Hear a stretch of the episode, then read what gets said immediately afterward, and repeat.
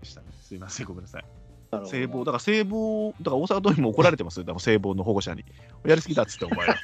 やりすぎやろっつって。甲子園のね、駅のね、そう階段そあうそたりうでそうね。うんで、ノーヒットのやつが、おい、俺打ってないっすけどね、みたいなこと言ってるかもしれない。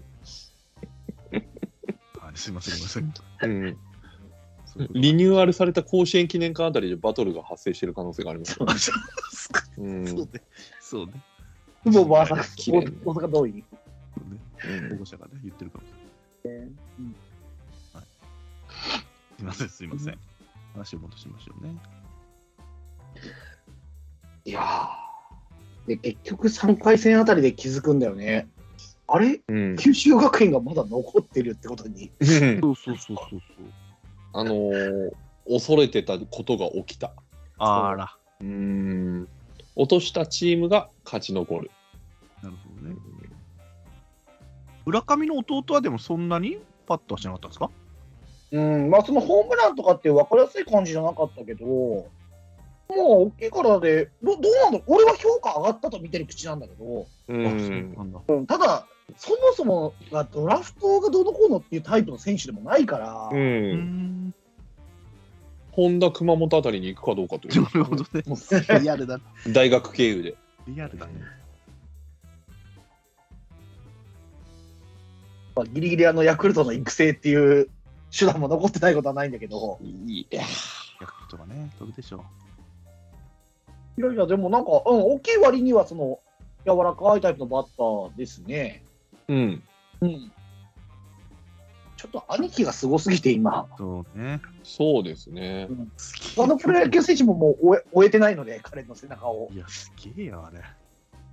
うんすげえすげえ。やばいよね。うん、だって50号が通過点になるじゃん、あいつ、本当に。うん今 45? ぐらい ?42? いやもうもっともっともっ48と。 48 48ってんのも、すげえ。すげえすげえすげえ。あ、50は絶対いくねじゃあ。 49か、今日で。。うわ、うんすげえ。え、打ったんですかえ今日も打った、打って、14打席連続出塁。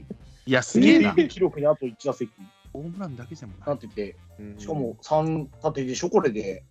あ横浜にねえーえ決まっちゃったね、これ。ヤクルトだーねツイッターでうまいこと言ってる人がいて、あの義務教育で村上とは勝負するなんて教えるべきだって言ってる人がいましたね。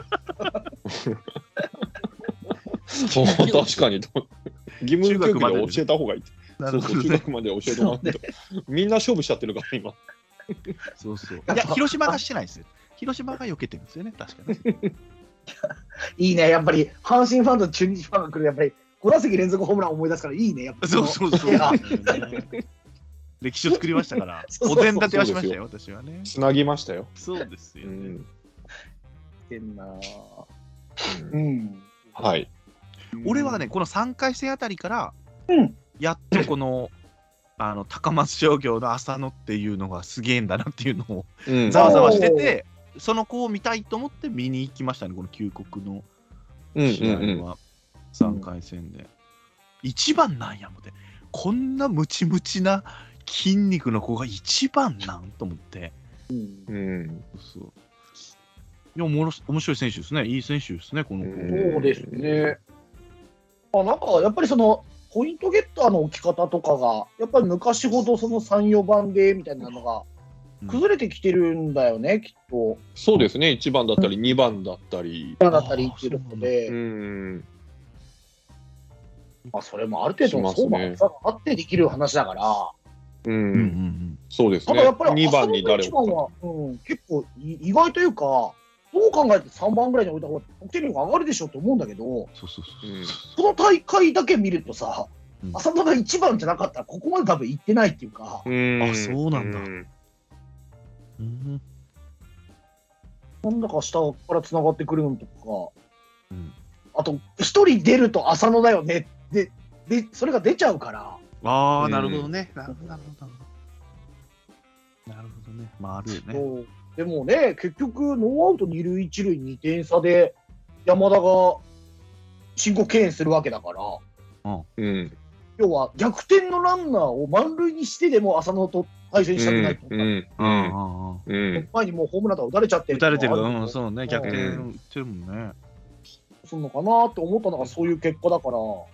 うん、いやだから義務教育でで。勝負しないってことを教わってきたんでしょうね。ね。多賀浅野もね多賀さんが、多賀さんがね。うん。浅野もそうだね高さん、義務教育はいいんだけどさ、春の反省が全く生かされてないんだよ。うん今度ね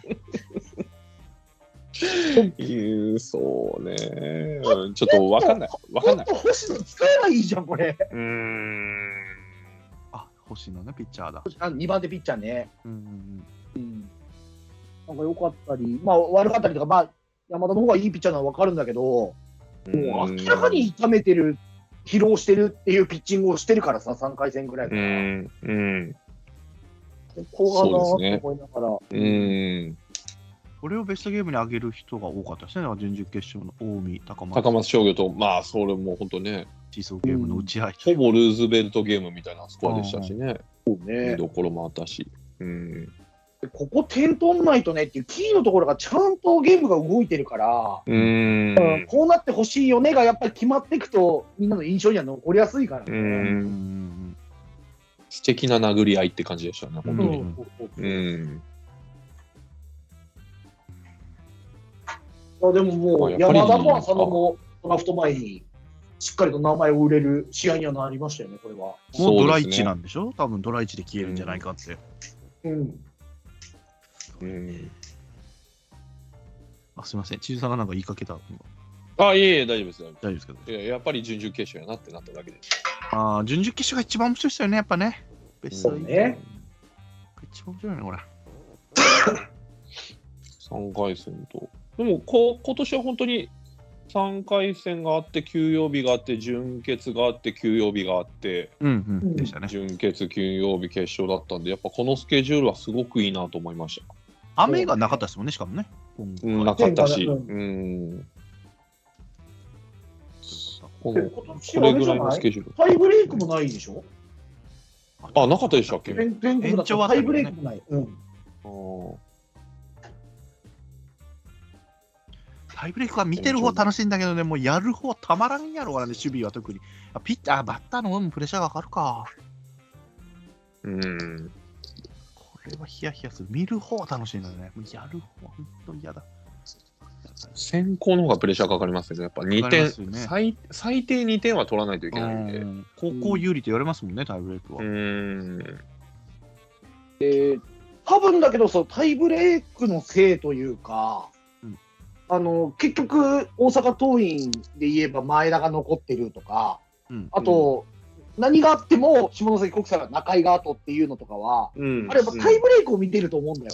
あーうん、うん絶対きついから、うん同じぐらいだったら信頼高いやつを後にしとこうっていうのうん、は、あそうですね、そうで多すね。分今後の傾向としては続いていくパターンかなというのは、やっぱり三振取れるピッチャーを後ろに残したいっていう心理は必ずありますね。はい絶対バントでしょうからね、一塁、二塁だったら、タイブレイクはうんああとやっぱり相手の打力次第ではね強攻策に出なきゃいけないってなった時のそうそういろんな幅をっていうことを考えるとブルペンの方がやっぱ重要ブルペンというかその控えてるピッチャーの方が重要になってくるうんからやっぱり一番エースのチームはもうやっぱきついよね延長13、14で、そうよね。そううん、もう200何キロとか投げてるわけでしょ高校生だったらうんうんうん160とか200とかそんな感じになるから。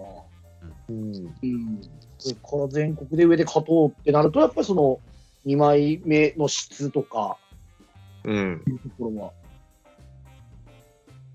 まあ、花咲の優勝以来、その傾向は多分続いていくんだろうね。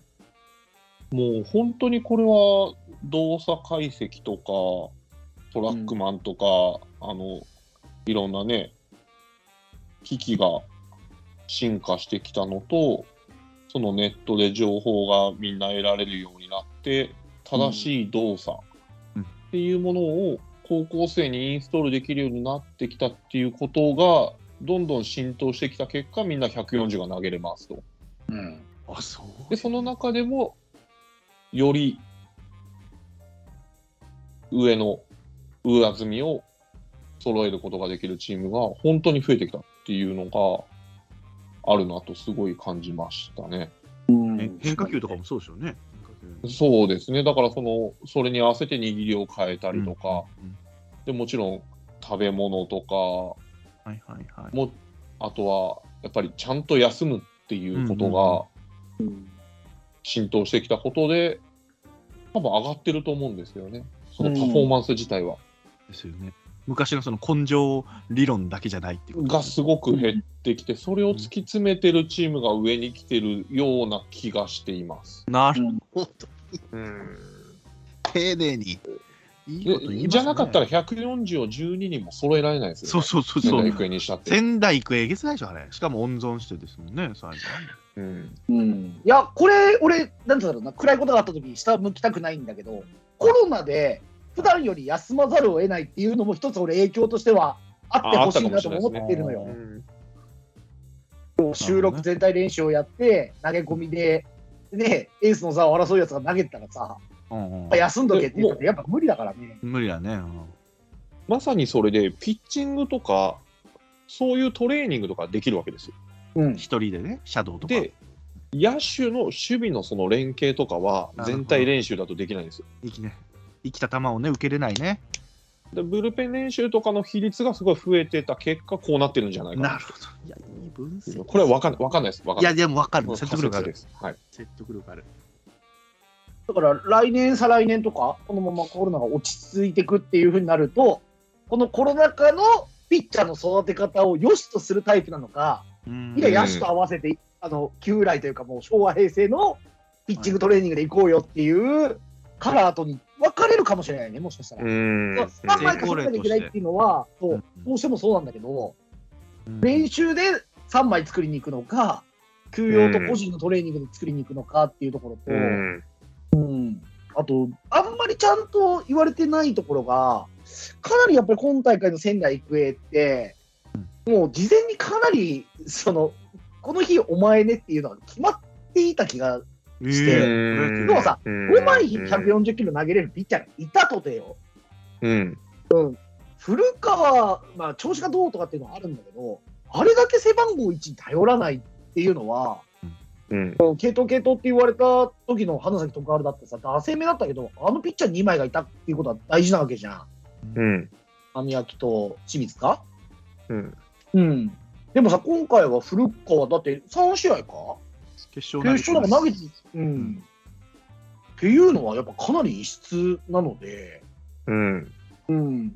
ちょっと、せいさんとサラスさんがどういう形でそのピッチングの、なんていうんだろう、スケジュールを決めてたのか。うんうん、なんかもう、左打線がとか、そういうことじゃない気がもうしているというか、うん、ないですね。うん、この試合、ないですねお前二回りねとか、うん、うん、相当練習からやってると思いますよ。だと思う。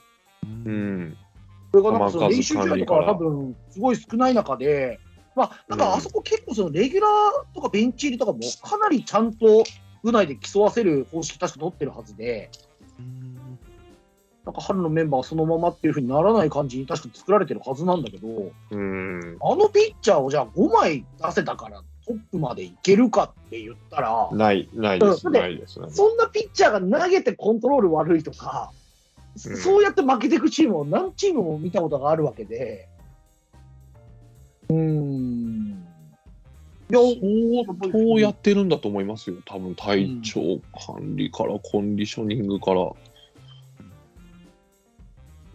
なんかすごい感じだな、見てて。うん、あ見てんだねそうそう。で、まあね、優勝したチームにこれを言うのなんなんだけど、じゃあ仙台育英って大阪桐蔭に勝てたのっていうのって結構、うんこんなこと言う必要もないんだけど。うんいや、まあいや面白いね。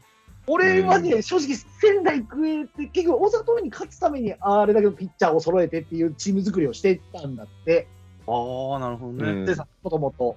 うんうんで、去去年はその甲子園すらも逃してるっていう状況だったから、うんうん改めて1、2年生見てっていう形で、こういうチーム方針していこうっていうのでやったみたいなんだけど、うん、国体で見れるのかもしんないけど、うんうんまあ国体はね、卒業旅行ですからね。うん。まあそうねで。しょうね。うん、うん、結構そこは俺、き気になるというか、仙台育英にチャンスがあったのか。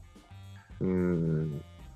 なんかやっぱ一回戦見たときに、どう考えても大阪桐蔭に勝てるのって下関国際だよねっていう、うん。そのやっぱり古賀がある程度ゲームを作って、もう中井が二回りを抑える、これしかないっていう話、うん。あ前田じゃない時っていうのだったの、まあ、結果的に前田も打ってるからあれなんだけど、うんという意味では、やっぱ準々決勝で、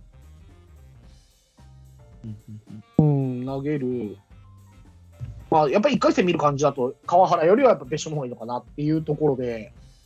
このゲームの準々決勝のここ、ピンズドっていう形で、実はこの試合を俺は結構見ていたというか、うーん。出所からの前だ。結構負けに不思議の負けなしと言いますけど、なんか、なんかやっぱりいろいろ整って、この準々決勝があったんだなっていうのを、ちょっと感じたかな。うんうん。うん。ああ仙台に系してだちょっとも、見たかったけ見たかった。どな。見たかっうんたけど、まあでも最後、あの、前田君からよう打ちましたよ、下関うんそうだよ本当に。うん、まあでも、前田から打って、点取って勝ったっていうのは本当に、うんそれが一番すごいなと思います、僕うんうは。んうんうん。ずーっと打たれてなかったですからね。うん、で前田休養日の党員に勝ったってさあみたいなとこもあるから、うんううん。ん。うん、ねツーアウト、ワンアウトからか。ワンアウト二三塁だったんだ。うん。でこれ抑えれば勝ちなんですもんね。うん。あね逆転しちゃったんだね、9回で。まあ、ちょっと球場もまた例によってね、あんな雰囲気になっちゃったからあれですけど。ああ、負けてる方を応援しようのパターンの。うんまあそうあの基本的にそのどっちにも肩入れしてない人たちの集まりなんで、はいやっぱりこう自分でこう金星を見たいとか、はいはい。番狂わせを見たいとか、いはい奇跡を目の当たりしたいみたいな力学がすごい働いてはいはい。それが塊になるとやっぱああいう雰囲気になっちゃうんですよね。うーん。うんなるほど。まさにその感じの。うんそうですそれをすごい感じました。でもやっぱ試合後にさ、まあ、河原と、まあ、みんな泣いてたけど、うんううん。んよっぽど、よっぽどだったんだろうね、そのうん携帯も持てないとか、テレビもあんまりニュース以外見ないっていうはいえさ、はいはうんなんとなくやっぱ取材受けてたりさ、プねレッシャーはね家族からうん、聞くっていうのは絶対漏れるわけだし、うん、やっぱあの前田の泣き方とか、い。ね二年生見てると、ななんだろうね、普通のチーム以上に先輩たちを勝たせてあげられなかったと思うじゃない、うん春も勝うってて。んそうですね。でもう、党員に入る時点でもう目が違うわけですよ。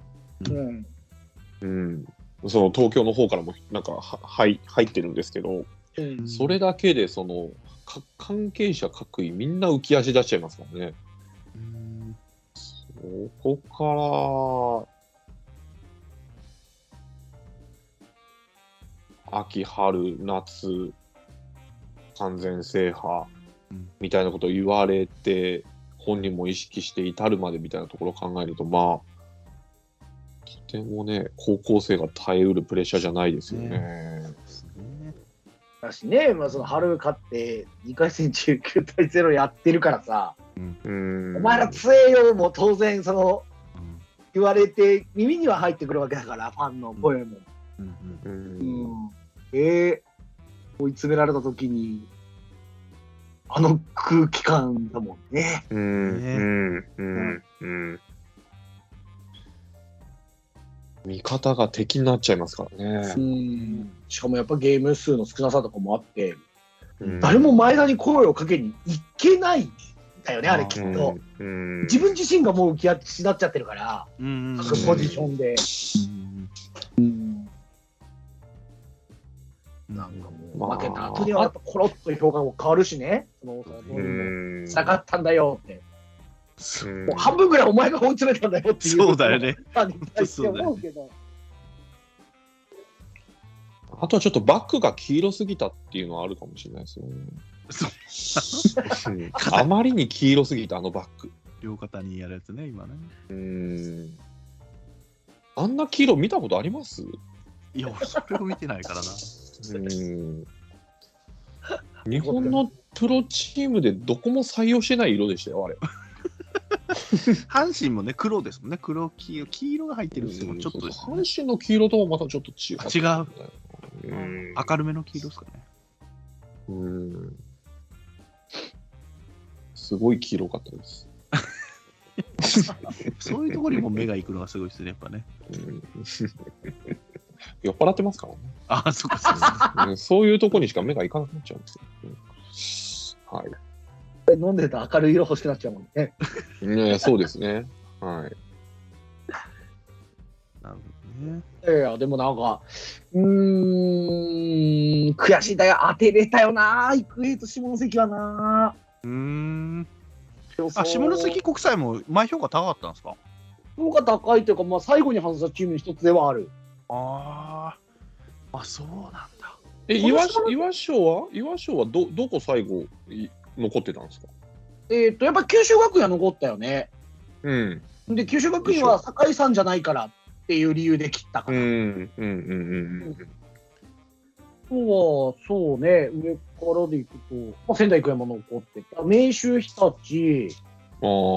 えー、っとね、一船もまあ残ってたけど、一船はだいぶ早めに杉浦が行くって言ってたから、外した。うまあまあ、高松商業ももちろん入ってるし、うん。う富島も外したの最後か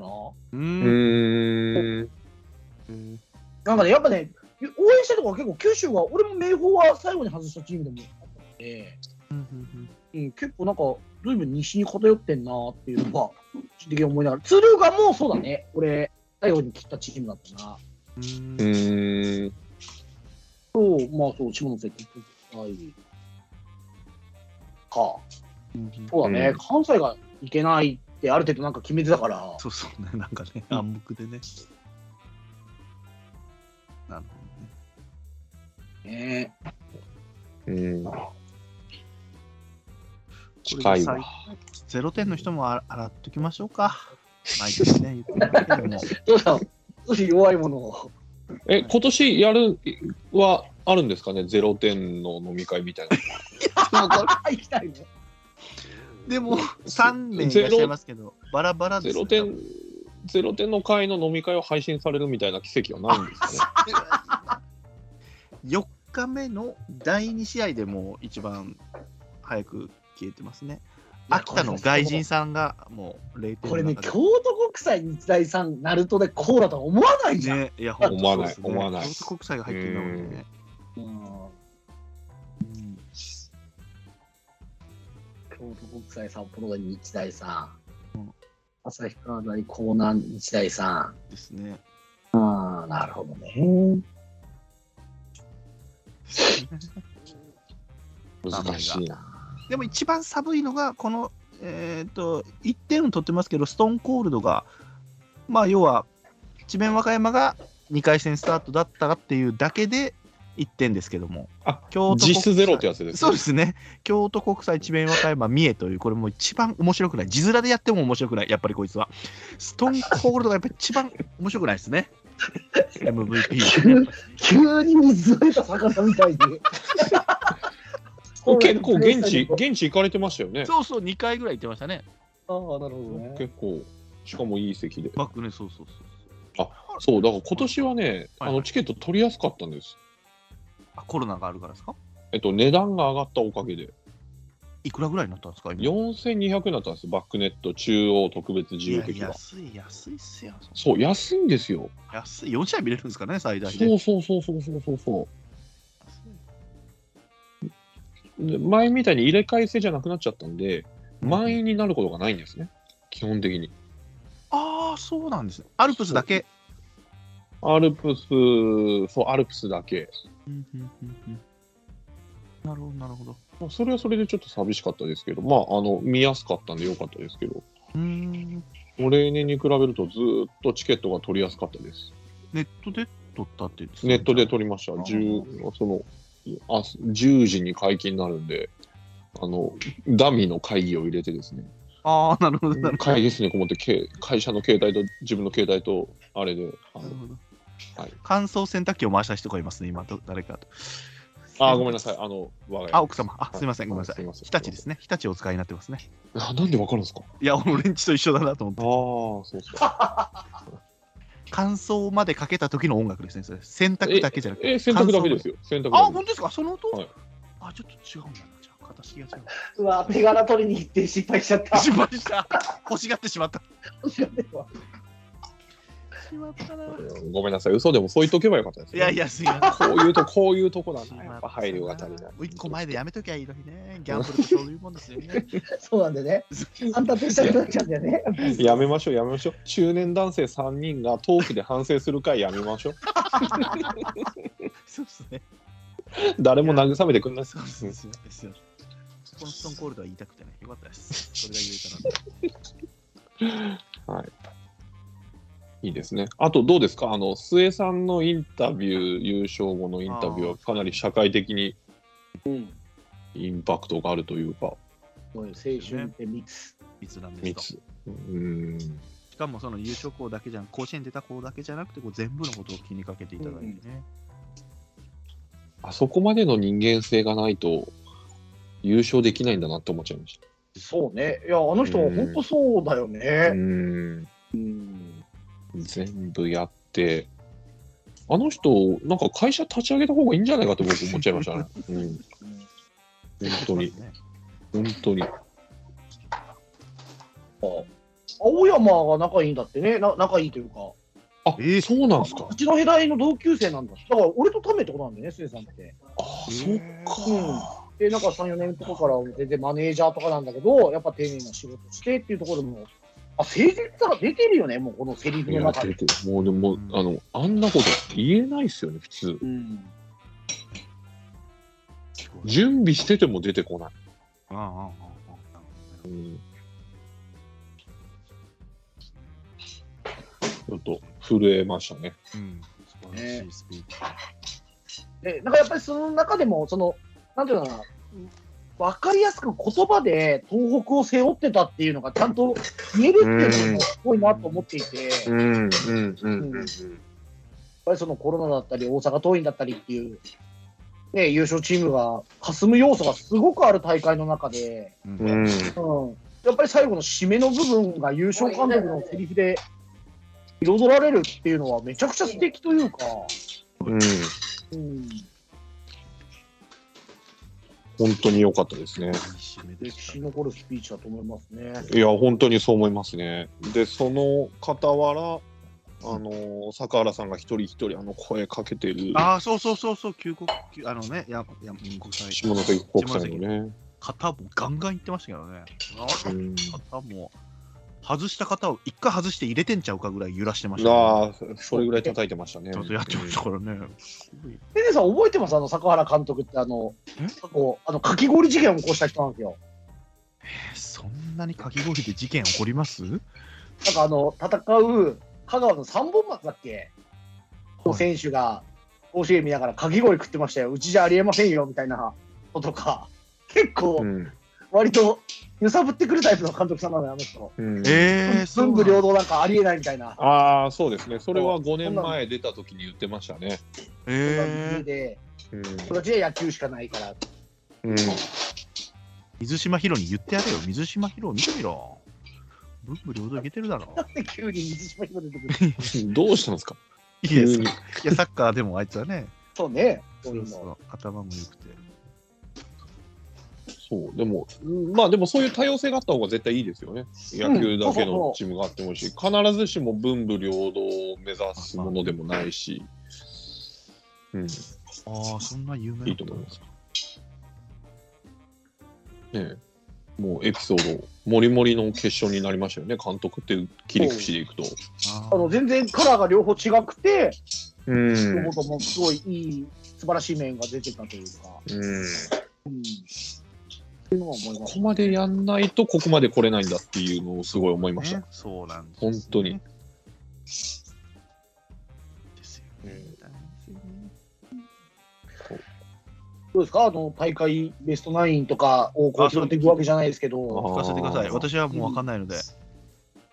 でもね、あの冒頭にも言ったけど、ちょっと日本代表が今年はそのいわゆる地区の、はいえっ、とドラフト候補とかっていうところに左右されず、結構夏の大会で今年どうだろうねみたいな話をよくしてるんだけど、俺が選んでほしい、その夏の大会で目立った選手がしっかりと選ばれてるっていう。そうですね。うんちょっとピッチャーはこの並びは、正直、大会前に予想できなかったというか、まあ、よっぽどひどい負け方しない限り、山田と川原は入るでしょうけどっていう、うん。うん、でも古川、森本、香西、宮原、清盛とかなんうか、全然、ねえ、大会前には確定ではなかった、まあ、その松尾とかさ、エビネとかさ、その分かりやすいのはいるんだけど。まあまあまあ、あの、そうですよね。って浅感野じでとすかね。ね。うん。でも黒田君入ると思わなかったですね。俺も思わなかったなぁう。ーん。あと俺大はやっぱそ野の君、大野君は入るかなと思ってたんですけどね。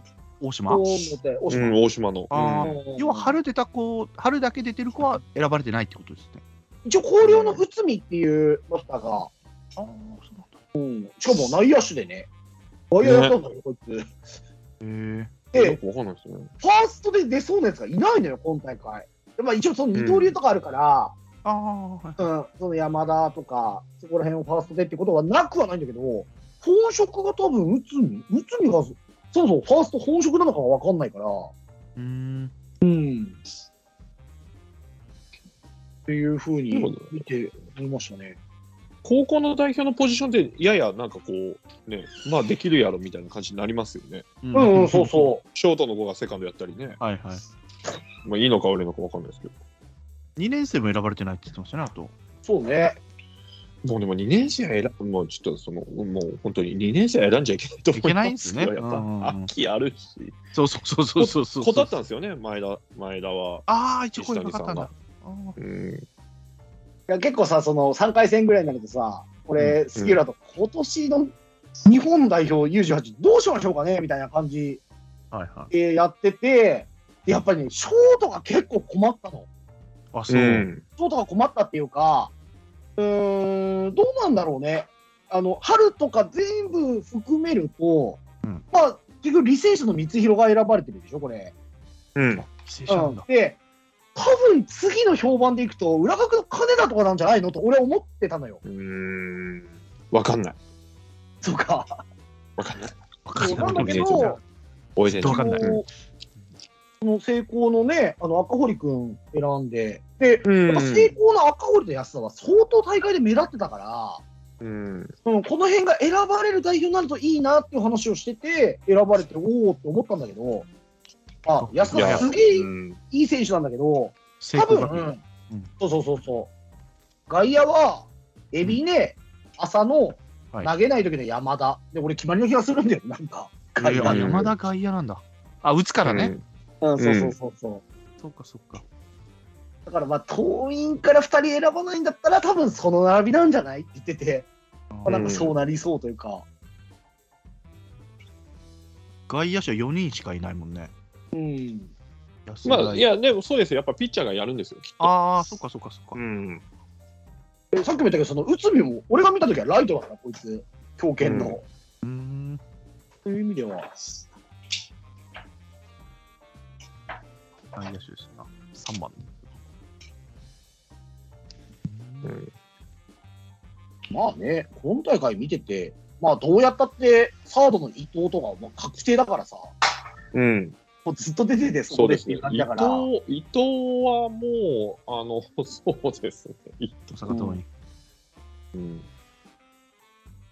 からキャッチャーがこれ、誰やるんだろうね。うん、結構松尾強い3人じゃん、これ。うん渡部、渡部が若若山。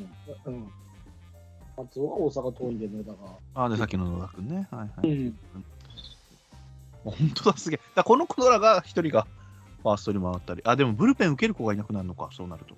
うん、とか松尾はさ、うん去年までショートだし、こいつ。うえんー、すげえな。でかいんだもんね、この子ね。 松尾ショートとかあるんですかね。それだからさ、全部、全部晴れのけてね。大阪桐蔭ばっかりなんですよ。そう。ちで、ょ三っとつねも、ここでも遠いに負けんのかいと。 ちょっとわかんないですね、本当そうに。だね。うん。うん、31日あるじゃないですか、高校とそう大ね。学の。あうあ、ん日本代表対決。うん。はうんいはいはい。これね、神宮でやってくれないですよね。ゾゾマリンって感じますね。そう、だからまだちょっと悩んで、あチケットはまだあるんで、行こうと思えば行けるんですけど。ーあ、J スポーツでやりますね。うん、いやー、愛工大名電の伊藤を選びたかったですね。うんそうですね。僕はあのー伊藤君がいるから愛工大名電をうんスーパージーターで行ったと言っても過言ではないぐらい好きなバッターだったうんんで、あとショートの3番の子なんだけど、うーん。とにかく変態的なヒットが多いんだよね。うんへえ。うん。あ彼はだから軟式出身なんですよね。ああ、はいはいはい。軟式出身で、その話しちゃいますいやじゃあ。はい、東山東山動物公園の話をしますか。はそうですね。どういいうことあのー彼、だから軟式出身で、はい同学年でそのクラブで一緒にいたのが、日本航空石川の内藤鵬っていう、今年一番のパワーバッターが高校3年生でいるんですよ。はいあと、東海圏ナンバーワンショートと呼ばれてる、イヒネイツアっていう、誉れ高校。あー知らないな、俺。おはい。いや、でもね、この2人は、多分ドラフト的に覚えておいた方がいいと思うよ。あ、そんな高になん校生だ。野手の中でも相当上の方で多分指名されるから。ええ音声に残したね、これは。よかったよかった。後でまた。男子のピッチャーだったらわかんだけどさ、うん、うん。なんでそのバッター3人が同じチームで軟式にいるんだっていうところと、すげえな。陳中先生調べてくれたんだけど、その前全国大会出てないんだよね。ええ出てないですね。めちゃくちゃ強豪チームなんだよ、東山クラブって。ああ。すげえ。なんでその3人いて出れないんだっていう不思議もあって。うん。でもそっからおのおのちゃんとひ全員が伸びてるっていうのはすごいね。そうそう、まあ伊藤は直プロはないけど、うん。いや、なんか、なんだろうね。綺麗な人はすげえ少ないんだよね。う。うんん。うん、だからね、国際試合とかで、伊藤をあの、大阪桐蔭の伊藤が1番、2番、ショートでその愛工大名電の伊藤を、うん3番、松尾、これで三者凡退にしたピッチャー、すぐメジャー行った方がいいっていうぐらい、そのタイプの違う好バッターが3人揃うの、俺、結構それ、夢見てたんだけど、んあと、毎年なぜか高校日本代表における、東海圏野手のなんか高評価枠うでなんとか伊藤選んでくんねえかなと思ったんだけど、ん。うん、まあまあ、それは叶いませんでしたけど、ね、毎年どういう選び方してるかって、ね、結構内部の人までいかないと分かんないと思うんですけど、そうね、今回はまぶっちゃんで、うんうんうんその人の意見がどんだけね、反映されてるのかもちょっと分かんないですし、うん、あれですけど、本当に、あの、ちゃんと甲子園の内容がうん非常に反映されてるのが、すごくいいなと思いました。うんはい繰り返しになりますが。ねい、やいやいや。今、選手言ったらあれなんだけど、これさ、はっきり言ってさ、だまあ、誰外す問題あるけどさ、これに内藤法いたら、かなりバシッとはまるよね。はい。うん、要は、そのなんか、思いの打てるバッターが、やっぱ今回、甲子園で選んじゃってるのないから、うん。うん、ちょっと一回そそのうです日ねの当たる場所で内藤君をドラフト前に見たかったなっていうのが正直あうっん。そうですね。た、3番松尾、4番内藤とか、しかもファースト、まあ、内藤サードだけど、うん。うん、彼まあが4番ファーストにはまるのとか、今回のメンバー的にはめちゃくちゃいいんだけどね。ううわそのん子見たくなったな。そんないいんだ。うん、ちょっと僕も試合で見てないからないとかわかんないんですけどね。そうそうそうそう、うん。化石とかを YouTube とか動画とかで見ることはあるんだけど、うん。試合の中でどういう働きをできるのかみたいなのって結構大事というか。みたいですね。っていうのまはあでも、また漠然とした話になっちゃいますけど、そうみんな104、ピッチャーのレベルが上がってるわけじゃないですか。結構今回の点の取り方って、まあ、ホームランも多分例年に比べて少なかったことからすると、なんかこう結構その、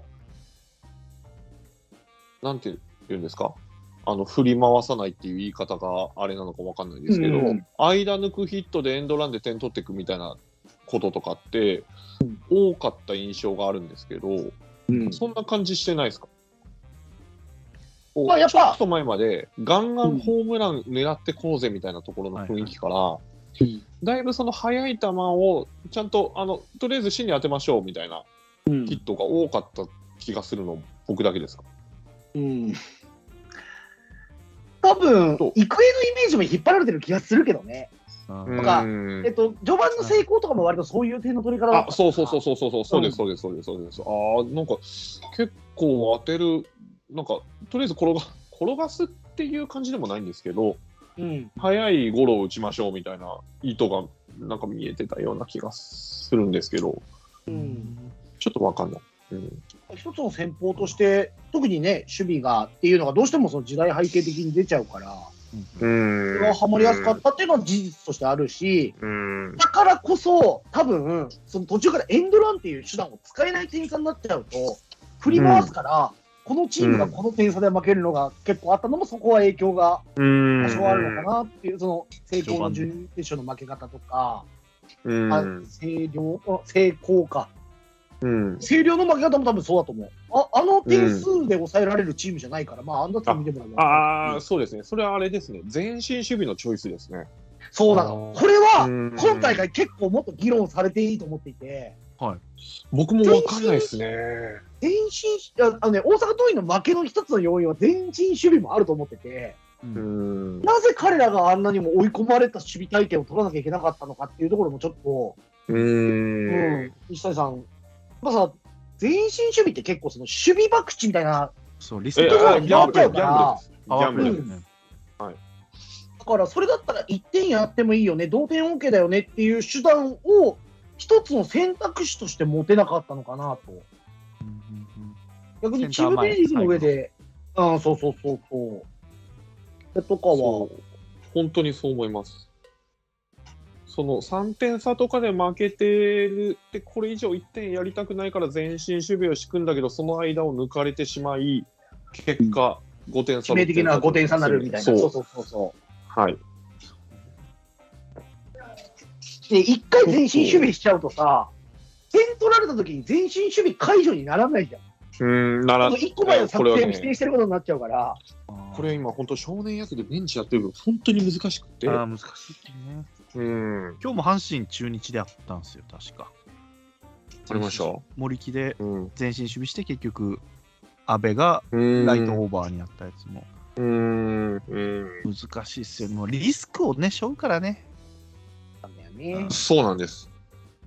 もう外野の外からそれはだピッから基本ギチャャンブルーのせいですけど。そうそうそう。ん。内野のね、ん本当はそれそこやったら取れてたんちゃうかっていうのがね、後でうん、ですよね、ダメージ僕いきますよね。。うん。だからまあ結果論は結果論なんだけど、うん、まあ、そ果うでたすねし。て引く必要があったのかっていう、前にね、いやもちろんそれは全部け結果論というか、こういう大会になったから言える部分もあるんだろうけど、うんいや例えばだけど、その大阪桐蔭の力をもってしたら、そうね。ここは同点でもいいんじゃないのとか、うんっていう考え方ができちゃうというか、あの、い嫌ですよ、やっぱり。その、こっちが、例えば2、3塁とかで、うんあの、1点差で、こっちが表で、攻撃で、前進守備されない方が嫌ですね。ああ、確かまあに、もね。う同点 OK ですよ。どうせ裏で通るでしょ、みたいな方が、はいはい、プレッシャーはかかります怖い怖い確かに、確かに。うん。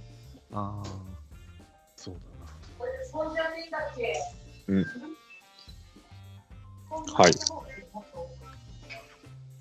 やっぱり現地で見てるといいとこつくな、ね、本当だね。うん少年野球もコーチしてるんですね、今。ああ、そうそうなんですよ。やらせていただいてて、すごく楽しいです。はい。あ、じゃあ息子さんはされてるんですね。え息子はもうあの出てってええー。このチームに残ってお、すげえ、それすごい。すごいすごい。やらせていただいてますよ。は全身守備そうっすよね。い、ヒットゾーンが広がるは広がる。うんそうですね、リスクを多分に取ってますからね、まあ、どこまで前出るかっていうのも結そうまあま構あ大事だと思うんですけど、うん私、必ずしもバッターがノープレッシャーでいける場面じゃないから、バッターにもプレッシャーがかかるわけよ。うん普段より大きいんだから、うん言い方が。そうね。いや、そうだ、これはそうだ。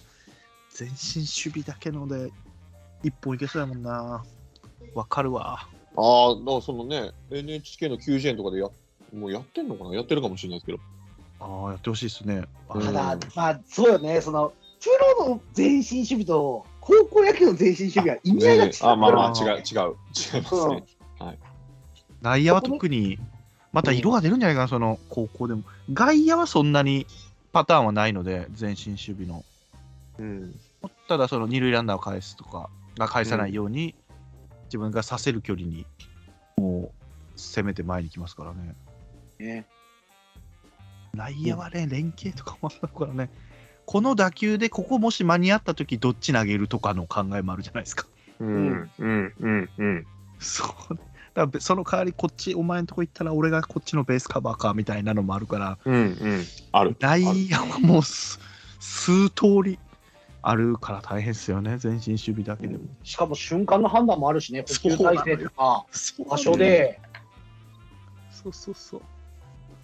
いやーだよ本ね当。準だから備と確認のレベルは本当に高かったですね。あそういう意味では決勝の2チームはーあ本当にとー、いいな。思いました。いや、いいですね。クロートの話だね、これは。面白いな。ととではない。ただいやたいやだ酔っ払ってたよな。いやいや、プロ野球をね、選手を顔で応援してる嫁に聞かしてやりたいわ、俺もう本当に。 鼓膜破ったのかな、鼓膜破ったのかなと思って。いやいや聞かせては欲しいよ ね。いやいや DV、DV、DV。 DV 鼓膜破ったらもうダメであ、す。そうダメですね。 うん。障害になっちゃう。障害でですすがもう令和4年ですからやめてください。そうですねすいませんうん。謝罪しないといけない、生放送で。すみません、これダメだ。うんね、すみません。はい。いやいや。そんな感じですかね。うん、素晴らしい。来年もまたこれね、してほしいですよ。そうですねお。二人と、その、野球実際リスナーのお二人と、あの、で高橋宏さん、電車さんがちょっと大変、大変でしょうけど。そうなんだ。いつもありがとう。本当に。本当にそうなんですよ。電車さんこそ、そのね、はいあの出ていただいて、そう。で、本あ人はものうエクセルやのるだ作けり方講座をやっていそうた ですね。だそれはうん本当に。いただのワークショップじゃねえか。けて、そうそうそうそう、金取れるんじゃないかなと。や、本当ですよ、毎回、ワークショッねプ。というか。 160今回は169人、170人ぐらいうんうん。ね参加してくださってですね。いやいや、この番組で告知していただいたおかげですよ。だ子さんの方たちも生見てるといますもんね。ああ、いるいるうん、そとうか、そ佐藤とかいるな、思って。あうん佐藤はやっぱ日大縛りなんだなとかね、これ懐かしくなりますようね。ん力恵ポーまズもいますね。た集まれるといいですね。そうですよね。やりましょうよ。杉さんも日本にいるらしいから。う。え、うん、本当にうん、あ、そいなんうるだらしいよ。うん。へえ野球しましょうよ。うん飲みたいっすよね、まずね。うん。なかなか。はい。いや、もう 来来年も。そうですね。いやもう、樋口さんが来年はね、やってくれますから。うんそうですえ、よ。まこだれ、神宮大会版をこれでやるっていう話はない。 やってください、やってください。い や、やっ大てください。大大神宮大会みたいなのはないですか大神宮大会から、神宮大会がもう大だからね。そう。そうね。各代そう表いやで。ですも、まあ、来るじからゃあ秋、秋の予選から、秋の予選からも、いやいや、そこか。地区大会から予電車さ選しん、電車さんが大変なだけですけど。やってくださいよ。いや、これはまた、野球自社でできないときは、またこっちの枠で、また、はい樋口さんが今度はやってくださると思います。はい、喋りたい人もいっぱいいるでしょう。えもうえうんその人が MC したらいいの俺がもう全然わかんなくてすみません拾えてなくていやいやいや。いや本当32対0の話ができたのでよかったですそうね。あるなぁ。怒んないでくださいあるなぁ。いやいや保護者は怒ってあげないでくださいすごいしかもそいつはノーヒットなんです。怒んないであげてください。その保護者に会いに行きたいです ね。そうですね今何してるんですか。ね。どうしてそうやったりするんでしょうね 親父世代ですよね、だからね。うんいや、ありがとうございました。振り返りましたね。うんいや、本当エントリーの方々もありがとうございました。また来年、この場はあり、ありと、まあまあ、この大甲子園がありますから、またエントリーしてね、まあ、一個はっきりしてるのは、来年の仙台育英も140キロ投げるやつが5人以上は絶対いるっていうのが、 年生っていうレベルでいるんで、 で仙台育英を選んだ人をディスればいいんですね、来年は。どうなんでしょうね。どうすかねどうなんですかね、またね。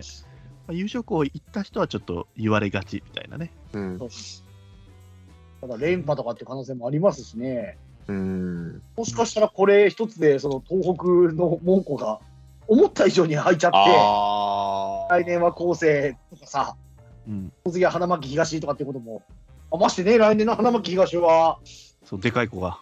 うんピッチャー次第ではあるんだけど、いや佐々木さん悔しかったと思いますようんね最初に東北で優勝するの自分やって思ってやあっあ、てたなんでるしょほうかどらねね。うなるほどんなるほどいや、これは面白かった。はい振り返りも初だったから、よかったと思います。そうだね、去年、振り返りはやってないのか。そうですね。うんだから、優優勝勝の方をの大会中にちょこちょこやれるとね、そうそう、あのそれが本当負けてたやつがどんどん言い訳して、そうそう。ああいいですね 着席していくってういう、うんうんうん。秋79さんが優勝という ことで、今年2022年もおめでとうございます。名誉だけですけども、いやー素晴らしいですね。はい。じゃあ、締めます。はい。はい。は大い甲子園の振り返りでした。岩翔さん、陳重さん、ありがとうございました。ありがとうございました。ありがとうございました。 That's Praga was brought to you by Sennen Channel.